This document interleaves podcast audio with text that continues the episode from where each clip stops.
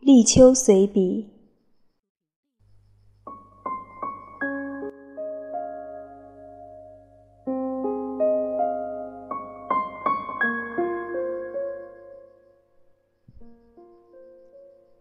夏去秋来，心情是愉悦的，仿佛打了一个转向，生活就有了一些新的可能。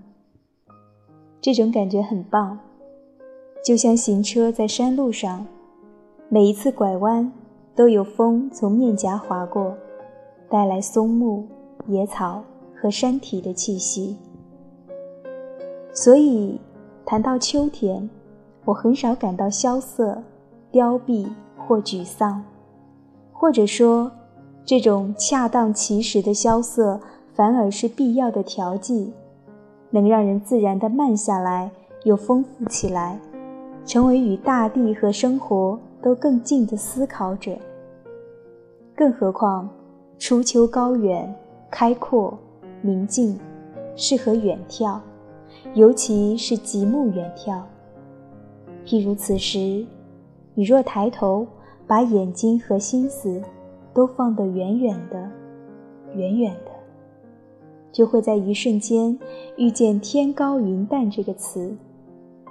四季之中，唯有初秋能称得上这样的词。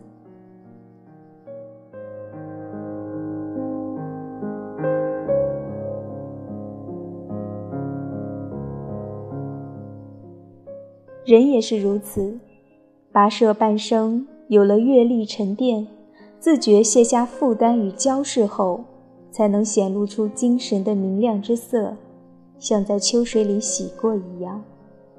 这，好珍贵。《管子》里说：“秋者，阴气始下，故万物收。”收没有什么不好的，心念上收一收。行动上收一收，这样原本分散的事情、精力都慢慢聚拢，更容易形成为光，清亮清亮的。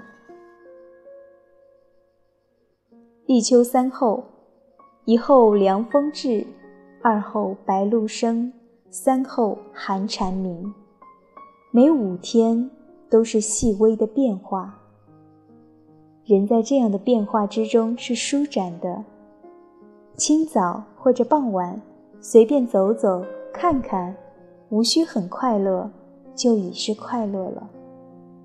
就像王勃写下《滕王阁序》的时候，眼里既有落霞与孤鹜齐飞，秋水共长天一色，心里又明白天高地迥，觉宇宙之无穷，心境悲来，识盈虚之有数。这，也是我喜欢秋天的缘故。好像从秋天开始，我们就不仅仅是经历生命，更是在欣赏生命了。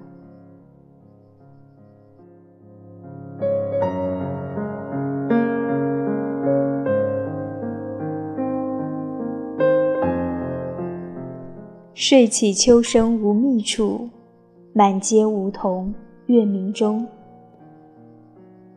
清月在这里，祝你秋安。